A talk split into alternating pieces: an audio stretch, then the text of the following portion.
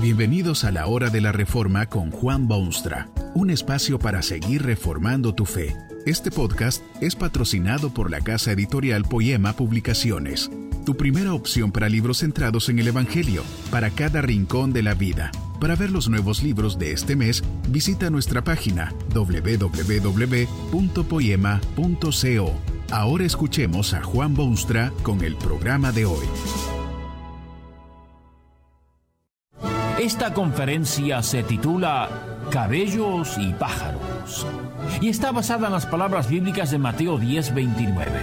Con todo, ni un pajarillo cae a tierra sin vuestro Padre, pues aún vuestros cabellos están todos contados.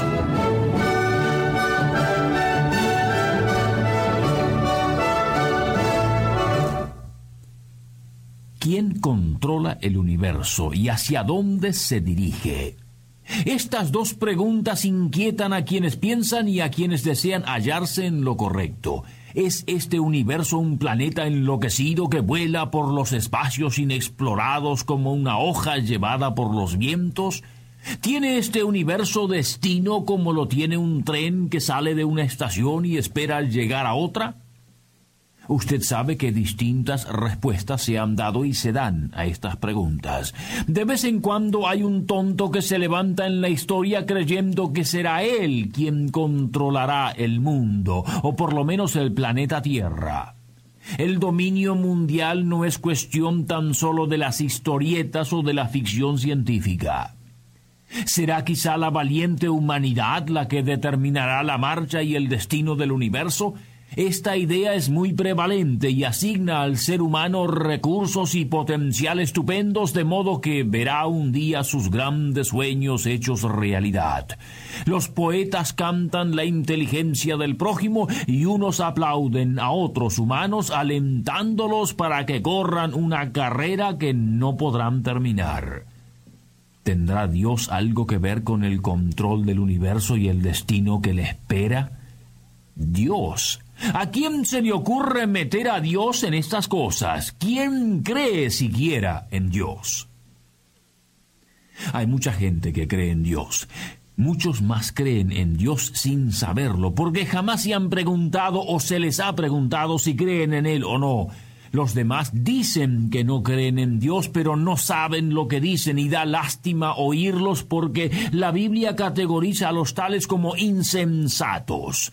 Solo el insensato, afirma la Biblia, dice que no hay Dios. Dios tiene mucho que ver con el universo. Dios es el que más tiene que ver con el universo. Dios es el único que tiene que ver con el universo. Dios controla el universo y lo dirige hacia su meta inexorable se ha llamado el control divino del universo su providencia, pero este vocablo ni existe en las páginas de la Biblia ni se entiende bíblicamente en muchos sectores donde se lo usa.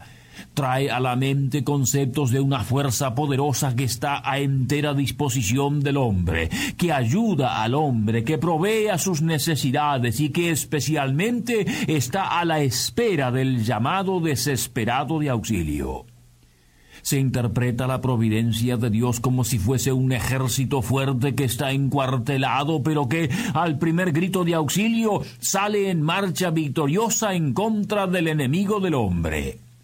Tal no es la providencia de Dios.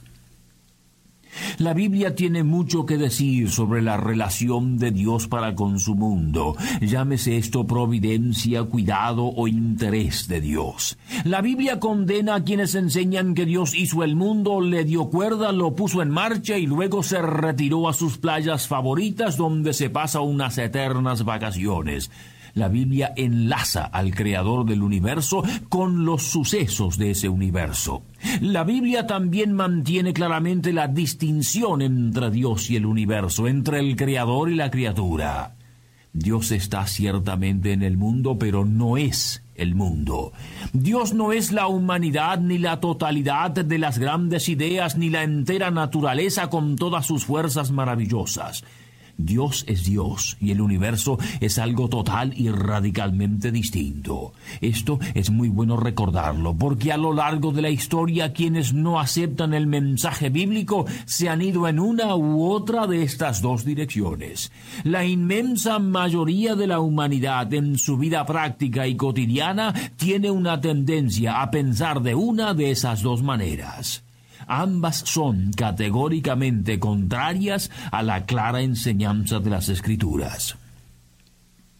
Un documento cristiano de larguísima tradición sintetiza la enseñanza bíblica sobre este tema con estas palabras. Es el poder de Dios omnipotente y presente en todo lugar, por el cual como con su mano sustenta y gobierna el cielo, la tierra y todas las criaturas, de tal manera que todo lo que la tierra produce, la lluvia y la sequía, la fertilidad y la esterilidad, la comida y la bebida, la salud y la enfermedad, las riquezas y la pobreza, y finalmente todas las cosas, no acontecen sin razón alguna como por azar, sino por su consejo y voluntad paternal. Pero no es solo cuestión de documentos polvorientos de una iglesia, sino la enseñanza directa de la palabra misma de Dios. Todas las cosas están bajo el cuidado directo de Dios, sin excepciones de ninguna naturaleza. De Jehová es la tierra y su plenitud, el mundo y los que en él habitan, dice el Salmo 24. Y el Salmo 50 repite el mismísimo tema cuando dice que mía es toda bestia del bosque y los millares de animales en los collados. El Señor Jesucristo que vino del cielo para mostrar al hombre lo que es Dios quiso hacer ver a la humanidad y especialmente a sus hijos redimidos el cuidado que Dios ejerce sobre su mundo. Fue en esa conversación en la que Cristo afirmó que todas las cosas, aun lo que se considera prácticamente sin valor alguno, aun esas cosas están bajo el cuidado directo del Dios del cielo. Dijo Jesucristo, ¿no se venden dos pajarillos por un cuarto? Con todo ni uno de ellos cae a tierra sin vuestro Padre, pues aun vuestros cabellos están todos contados. ¿Se imagina usted lo que esto significa? Quiere decir que la intervención divina en los asuntos de este mundo es total y soberana y completa. No hay absolutamente nada que esté fuera de su poderío o alcance. Dios lo maneja todo desde su trono potente y decide aún las cuestiones más diminutas y aparentemente insignificantes. ¿Qué cosa puede ser menos insignificante que dos pajarillos que se venden por un cuarto? Y si eso no es lo suficientemente insignificante, ¿qué piensa usted de los cabellos de una persona? Pues aún de tales cosas, Dios se cuida y tiene interés y están bajo su control directo y personal. Las nubes del cielo se forman, el relámpago corre por el cielo, las mareas vienen y se van, descienden las lluvias, la semilla que cae en tierra muere para dar luz a nueva planta, una estación sigue a la otra en el marchar ininterrumpido del tiempo. Todo se mueve. Y hay los movimientos de las criaturas del universo, hombres y animales y santos ángeles y espíritus malvados. El mísero gusano se arrastra por los túneles de la tierra, el gorrión es llevado por sus alas y la bestia salvaje corretea por el bosque. El hombre piensa y hace, desea y selecciona, los ángeles cantan y la entera creación se mueve y actúa y avanza. Si pudiésemos penetrar en la esencia del grano de arena, veríamos movimiento y vida en él como lo vemos en las estrellas del cielo. La Biblia enseña que Dios ejerce directo control de todos esos movimientos y actos de sus criaturas. Nada ocurre sin razón, sino por acto y voluntad divinas, desde el alfa de sus comienzos hasta el omega de su consumación. ¿Qué destino, qué propósito, qué objetivos se persiguen en la marcha y movimiento del universo controlado por Dios? Bueno, no es simplemente su subsistencia, aunque esto ya de por sí estaría hercúlea. Hay tantas fuerzas negativas que simplemente mantener el mundo en funcionamiento es espectacular. Pero Dios tiene planes bien específicos en su gobierno del universo. Cuando creó el mundo y todo lo que en él hay, su objetivo era su propia gloria. Ese propósito no ha sido descartado por otro porque no hay otro mejor. Todavía hoy en día Dios conduce los asuntos del universo, los acontecimientos cotidianos, cada paso del avance y progreso para su propia gloria. Cierto es que los hombres actúan sobre el escenario de la historia como entes morales y responsables. El mundo no es un teatro de títeres en el cual Dios hace todos los movimientos como si sus títeres estuviesen todos muertos o fuesen hechos de trapo. El hombre es un ente moral y por ende responsable de sus actos, de sus locuras y sus crímenes y sus caprichos y sus rebeldías y sus sucias palabras y pensamientos contaminados y acciones condenables.